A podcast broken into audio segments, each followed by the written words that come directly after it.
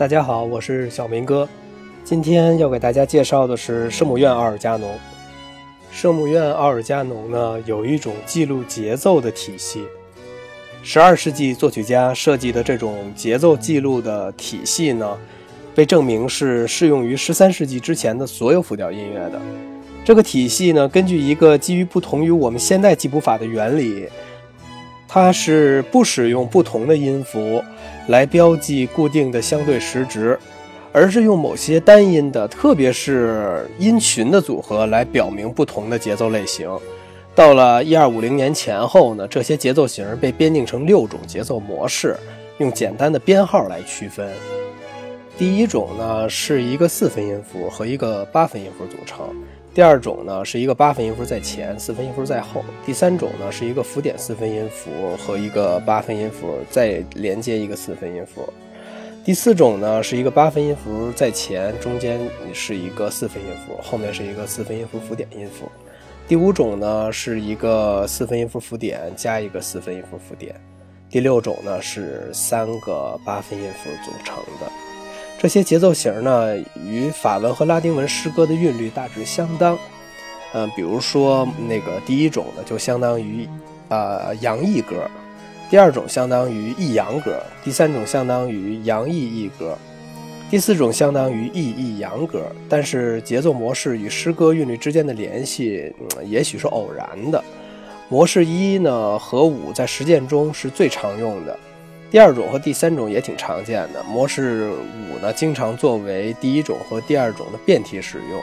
模式四呢却很少使用。从理论上讲呢，根据这一体系呢，用模式一写的旋律应当由该模式节奏型的数量不定的重复组成，每个乐句都结束在休止符上，休止取代较短的音。但是呢，遵循这样一种音型的旋律，很快就会变得很单调，而实际上节奏是很灵活的。音可以分裂成更短的单位，一个音型中两个音也可以合二为一，还可以有种种的办法求得多样化。用模式一写成的旋律，可以在固定声部中唱出。固定声部是可以是不不严格定量的长音符，也可是按照模式五组成的。这种节奏模式的基础是理论家称之为完美的三单位节拍 b r a f e c c t i o 这种始终如一的节拍允许任何模式与另一种相结合，拍子的三等分产生的效果有点像现代的八六拍或者八九拍。为了使歌手知道如何使用哪种节奏模式呢？记谱者以一种新颖的方式运用连音符。连音符是来自素歌记谱的复合牛姆谱的记号，是对演唱一个音节的两个、三个或更多音符组合的标记。在花唱的圣咏中呢，很多这样的音符组合可以演唱一个音节。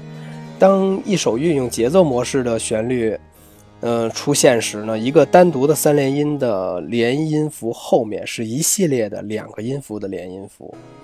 歌手会用现代记谱法所表达的节奏来唱。换言之呢，呃，在连音符的特定系列指示歌手选择第一种节奏模式时呢。其他节奏模式也用类似的方式表示，离开占优势的节奏型，改变模式或重复一些音，要求人们修正这种记谱法，但它们过于复杂，在此呢我们就不一一详述了。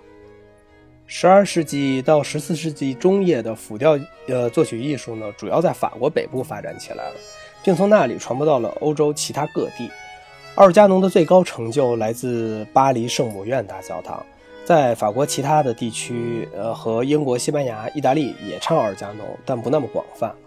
我们知道与巴黎圣母院有关的最早的两位浮雕作曲家的名字：诗人兼音乐家啊莱奥南，他生活在12世纪后半叶；还有佩罗坦，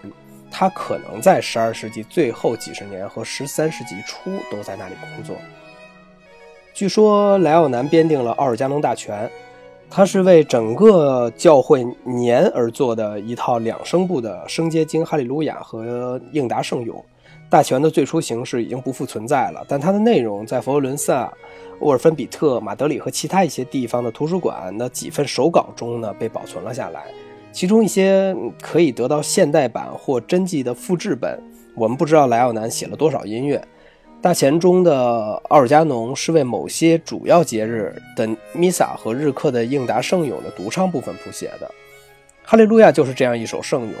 而用于复活节弥撒的哈利路亚免除我罪的羔羊，不仅由莱奥南，而且也由后来的作曲家们做过精心的加工，使之成为追溯在这类圣咏上叠加复调装饰的理想范例。其中一个例子呢，嗯，在这个哈利路亚中有详细的介绍和论述。如果我们把奥尔加农手稿的其中的这一首《哈利路亚》与原来的圣咏相对照呢，就会看到，嗯，奥尔加农大全中呢，只为圣咏的传统的独唱部分提供了音乐，唱诗班需要用同度演唱圣咏的其余部分，或依靠记忆，或者依靠其他乐谱。应答式的《哈利路亚》圣咏自身已经展示出形式和音响上的对比，当我们从颂歌到奥尔加农再到 Discounter 时，这种对比得到加强。浮雕作品的不同风格在新的部分加入了更多的对比。哈利路亚开头的起唱与老的花唱或奥尔加农相类似，苏歌旋律被拉长变成无节拍的长音而形成固定声部，与之相对的呢是一个演唱花唱乐句的独唱声部，在不规则的音程上由终止式或休止符断开。原有的记谱暗示了一种自由的无节拍的节奏。流动的旋律，连续的，嗯，不均等的乐句，带有即兴实践的这个味道。不过呢，一些学者在这样的呃纯奥尔加农的段落中应用了节奏模式，他们的译谱在很多版本中可以看到，在一些唱片中也可以听得到。在唱诗班用同度应答了《哈利路亚》之后呢，纯奥尔加农的两个声部独唱肢体再次展开始了，演唱诗篇中的巴西卡一词，但是从 nos nos tile ume 一词开始呢，一种不同的风格接替进来。固定声部现在演唱严格的有节拍的这个节奏，而上方声部呢，则以更快的音符运动。同样采用 discounter 的有明确节拍的特征。这个部分构成了一段克劳苏拉，这是一种运用 discounter 风格的封闭的形式。其中呢，一首圣咏的花腔由固定声部唱了两次。克劳苏拉这个词呢，原意是一种语法上的终止，但是就像英语中的，呃，这个词我我不会读，和拉丁语中的 b u n c i t u s 它也代表散文或音乐的两个标点符号之间的部分，即我们所说的从句、长句或短短句。每段克劳苏拉都保持段落分明，以一个明确的终止式结束。呃，在这个一个乐谱，它是摘选自佛罗伦萨的原始资料，《哈利路亚，免除我罪的羔羊》有三段克劳苏拉。呃，在歌词 “nostila ume” 上，在 “immolativus” 一词和 “lativus” 上，以及在最后的艾雷路亚的路上。在这些克劳苏拉之间有纯奥尔加农的对比段落。由于这个用新的克劳苏拉取代旧的是常见的事情，这些例子可能不是莱奥南，而是一位后来的作曲家写下来的。特别是由于包含这首奥尔加农的其他手稿在其他地方都流露出了一种讲究的风格。最后的 discounter 部分之后呢，作品以这首作为基础的苏格《哈利路亚》，最后几句的齐唱结束。莱奥南这一代作曲家喜欢新旧因素的并列，华丽奥尔加农的段落呢与节奏上更加活跃的 discounter、克劳苏拉在一起。但是在十三世纪的进程中呢，歌手们逐渐放弃了纯奥尔加农，而更倾向于 discounter。克劳苏拉变成了一种接近于独立的乐曲，并最终演变成了一种新的形式，就是以我们之后要说的经文歌。好了，今天的节目就到这里了。我是小明哥，谢谢。